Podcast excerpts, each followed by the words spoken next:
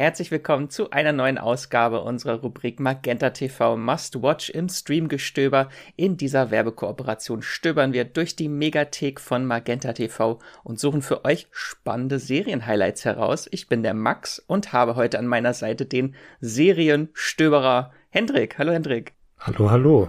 Du hast uns heute ein besonderes Serienhighlight mitgebracht, das, wie ich denke, kein Serienfan verpasst haben sollte. Die Rede ist natürlich von Fargo. Davon gibt's ab 22. Februar die dritte Staffel in der Megathek von Magenta TV zu streamen.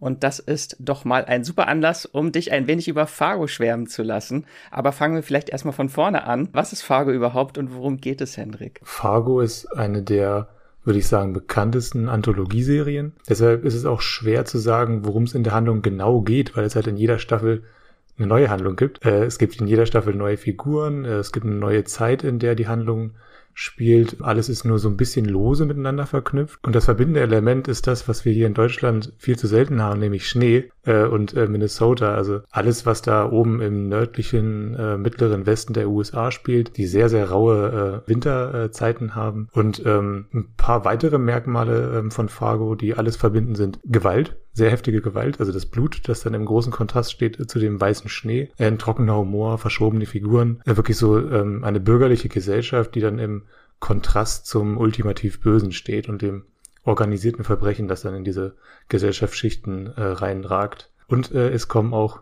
UFOs vor. Tja. Ich wollte sagen, die Serie passt auch super, wenn man sich jetzt im Winter gerade nach Schnee sehnt. Oder nach UFOs.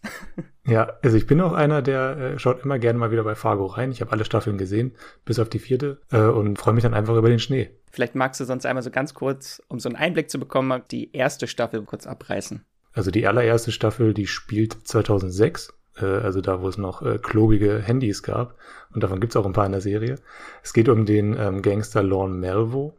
Der strandet in einer Kleinstadt Fargo und trifft dort auf den ganz normalen Jedermann-Typen Lester Nygaard. Das ist so der, der Hauptkonflikt, aber so nebenbei bekommt man dann noch mit, wie Lorne Melvo die ähm, Bürgerin dieser Kleinstadt gegeneinander aufhetzt er stiftet da so ein blutiges Chaos, das sich einfach immer weiter auftürmt. Aber trotzdem folgen wir größtenteils Lester. Er ist schon so ein bisschen das verbindende Element von allem. Gemeinsam eben mit Lorne Melvo, der so, ein sehr mächtiger Handlanger ist, der von einer großen kriminellen Organisation in diese Kleinstadt geschickt wurde und der er unterstellt ist. Genau auch so das große Highlight der Serie ist natürlich auch der Cast und die Besetzung. Vielleicht magst du da noch mal kurz drauf eingehen, wem wir da alles zu sehen bekommen. Genau, also die Figur Lester Nygaard äh, habe ich ja schon erwähnt, die wird von Martin Freeman gespielt.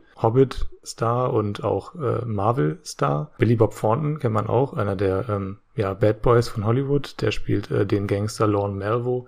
Dann äh, treten später auch so Stars wie Kirsten Dunst auf. Patrick Wilson, den kennt man aus diversen Horrorfilmen, Hugh McGregor ähm, aus den äh, Star Wars Filmen unter anderem und äh, Mary Elizabeth äh, Winstead aus, ja. Birds of Prey.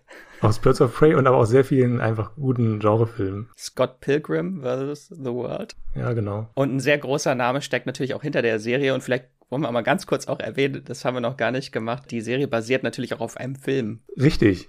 Äh, der, der große Film äh, Fargo von den äh, Cohen-Brüdern, Joel und Ethan, die auch äh, als Produzenten hinter der Serie stehen jetzt. Die kreativen Fäden hält aber Noah Hawley äh, ähm, hinter der Serie zusammen. Also er ist der Showrunner, äh, der bei allen vier Staffeln äh, kreativ federführend war.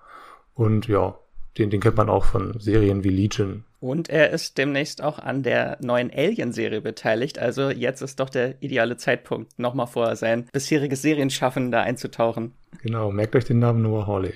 Wenn ihr es noch nicht getan habt, längst. Und du hast es eben schon so ein bisschen angeschnitten, vielleicht magst du nochmal so äh, zusammenfassen, was die Serie denn so besonders macht. Ja, auf jeden Fall ähm, der Anthologie-Aspekt. Also das habe ich ja, wie gesagt, schon kurz angeschnitten. Also dass jede Staffel eine neue Geschichte erzählt. Das heißt, jedes Mal wird man da auch neu äh, überrascht. Gleichzeitig lohnt es sich wirklich jede einzelne Staffel zu schauen, auch wenn man sich dann äh, vielleicht an die Figuren gewöhnt hat und dann vielleicht nicht mehr ganz so neugierig ist auf die nächste, wie auch immer. Es lohnt sich, weil die äh, Serie trotzdem so ganz zaghaft ineinander äh, dann doch verhakt ist. Ähm, also es gibt immer so kleine Referenzen, die auf die ähm, Geschichten anspielen. Was mich sehr reizt in der Serie ist einfach die Erzähltechniken, die sehr ausschweifend sind und die visuellen Spielereien. Äh, es gibt sehr viele Splitscreens. Also äh, Fargo ist die Serie, äh, die wahrscheinlich den, den Splitscreen komplett ausgewrungen hat. Also mehr kann man da nicht rausholen aus dem Splitscreen.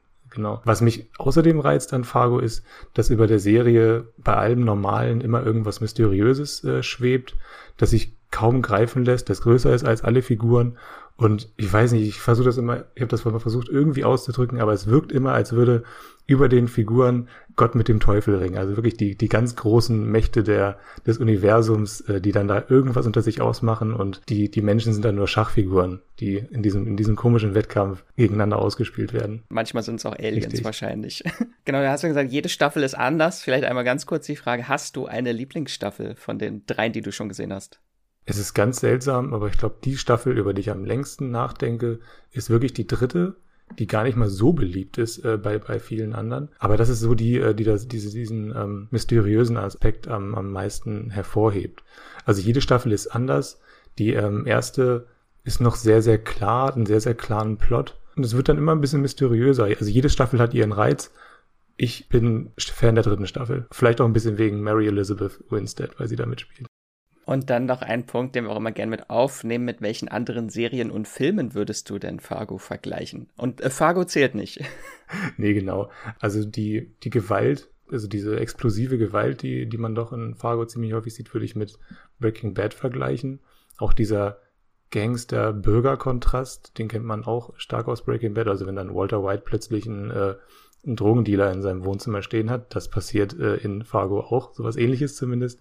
Und dieses äh, Wabern Mysteriöse, was ich ja auch schon beschrieben habe, das hat mich immer auch so ein bisschen an Twin Peaks erinnert. Und ja, so ein bisschen auch dieses Gangsterhafte ähm, würde ich mit Get Shorty vergleichen, die man ja auch äh, als Exclusive, ja genau, bei Magenta sehen kann. Also Fargo ist auf jeden Fall eine der Serien, die man gesehen haben sollte. Und kleiner Fun Fact dazu, also den popkulturellen Einfluss der Serie haben übrigens auch gerade die Simpsons in der aktuellen 33. Staffel gewürdigt. Ein bisschen spät, mit einer der besten Folgen seit Jahren tatsächlich, die sich so als Hommage an den Stil der Coen-Brüder und die ersten drei Staffeln Fargo versteht. Und darin findet Ned Flanders eine Tasche voll Geld. Also die Ausgangssituation äh, kennt man auch aus Fargo und setzt damit eine Reihe von Ereignissen in Gang, die immer weiter eskalieren mit jeder Menge sehr ungewöhnlich, blutiger Gewalt, Drogen und sogar Sex. Also das ist ein großes Simpsons-Highlight und wenn ihr die Folge mal schaut, dann habt ihr auf jeden Fall Lust danach äh, nochmal in Fargo reinzuschauen. Und Hendrik, vielleicht möchtest du noch mal ganz kurz zusammenfassen, was macht Fargo so besonders und warum sollte man sie gucken unbedingt? Also ich will wirklich ganz klar hervorheben, es gibt keine andere Serie, die so ist wie Fargo. Ich würde es auch so zusammenfassen, sie ist wirklich vielleicht das spannendste Ergebnis dieses vollkommen entfesselten Serienjahrzehnts der 2010er, das jetzt gerade hinter uns liegt, wo wirklich viele neue ähm, ja, Erzähltechniken irgendwie ausprobiert wurden im Serienformat.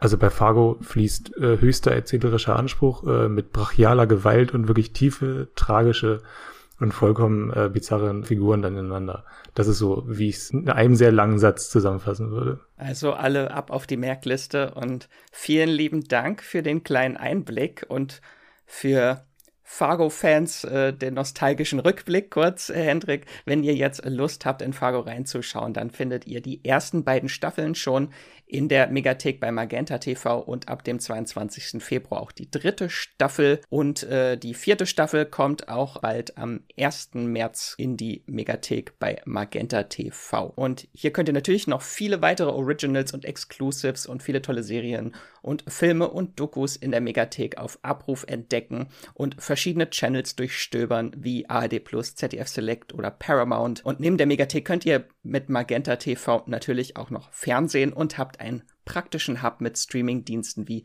Disney Plus, RTL Plus, Amazon Prime Video oder Netflix und alle relevanten Mediatheken, alles gebündelt auf einer Plattform. Und wie ihr zu Magenta TV Megathek kommt und welche verschiedenen Angebote es gibt, das erfahrt ihr über den Link in den Show Notes dieser Folge. Und damit sagen wir nochmal Danke an Magenta TV für diese Werbekooperation und das war's auch schon mit unserer Rubrik Magenta TV Must Watch für heute. Bis zum nächsten Mal.